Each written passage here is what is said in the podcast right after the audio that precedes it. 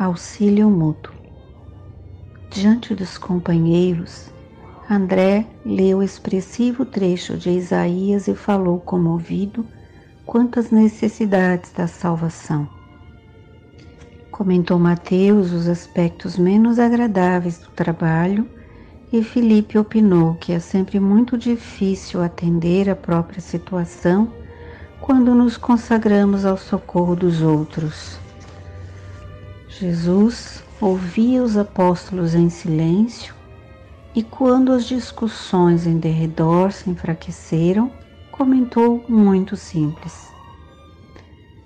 Em zona montanhosa, através de região deserta, caminhavam dois velhos amigos, ambos enfermos, cada qual a defender-se quanto possível contra os golpes do ar gelado quando foram surpreendidos por uma criança semi-morta na estrada ao sabor da ventania de inverno.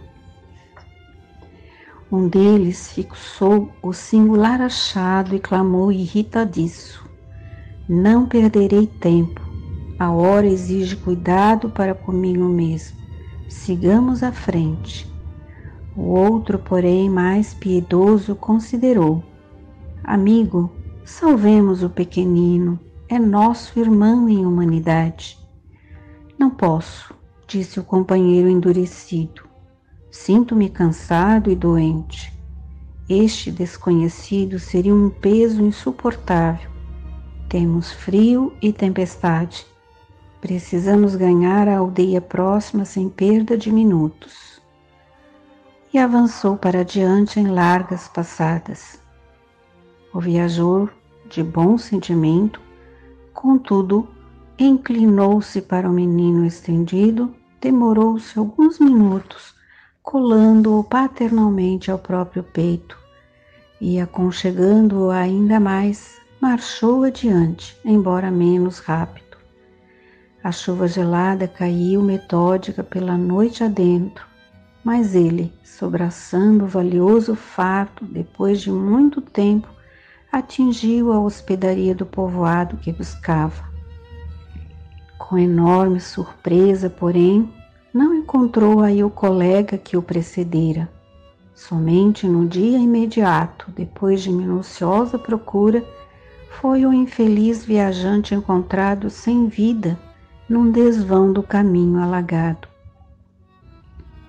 Seguindo a pressa e a sós com a ideia egoística de preservar-se, não resistiu à onda de frio que se fizera violenta e tombou encharcado, sem recursos com que pudesse fazer face ao congelamento, enquanto o companheiro, recebendo em troca o suave calor da criança que sustentava junto do próprio coração, superou os obstáculos da noite frígida, guardando-se indene de semelhante desastre descobrir a sublimidade do auxílio mútuo, ajudando ao menino abandonado a ajudar a si mesmo, avançando com sacrifício para ser útil a outrem, conseguira triunfar dos percalços da senda, alcançando as bênçãos da salvação recíproca.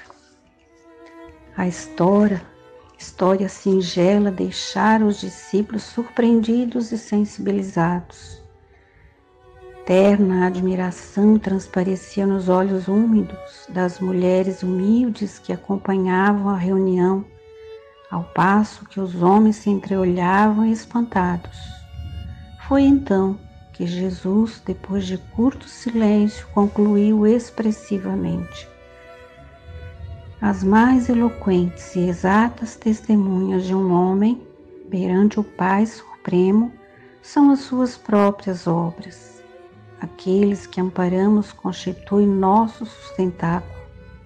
O coração que socorremos converter-se-á agora ou mais tarde em recurso a nosso favor.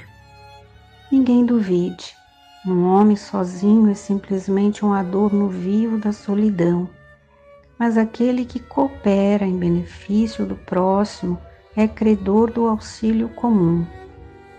Ajudando, seremos ajudados. Dando, receberemos. Esta é a lei divina. Neio Lúcio, do livro Jesus no Lar, Chico Xavier.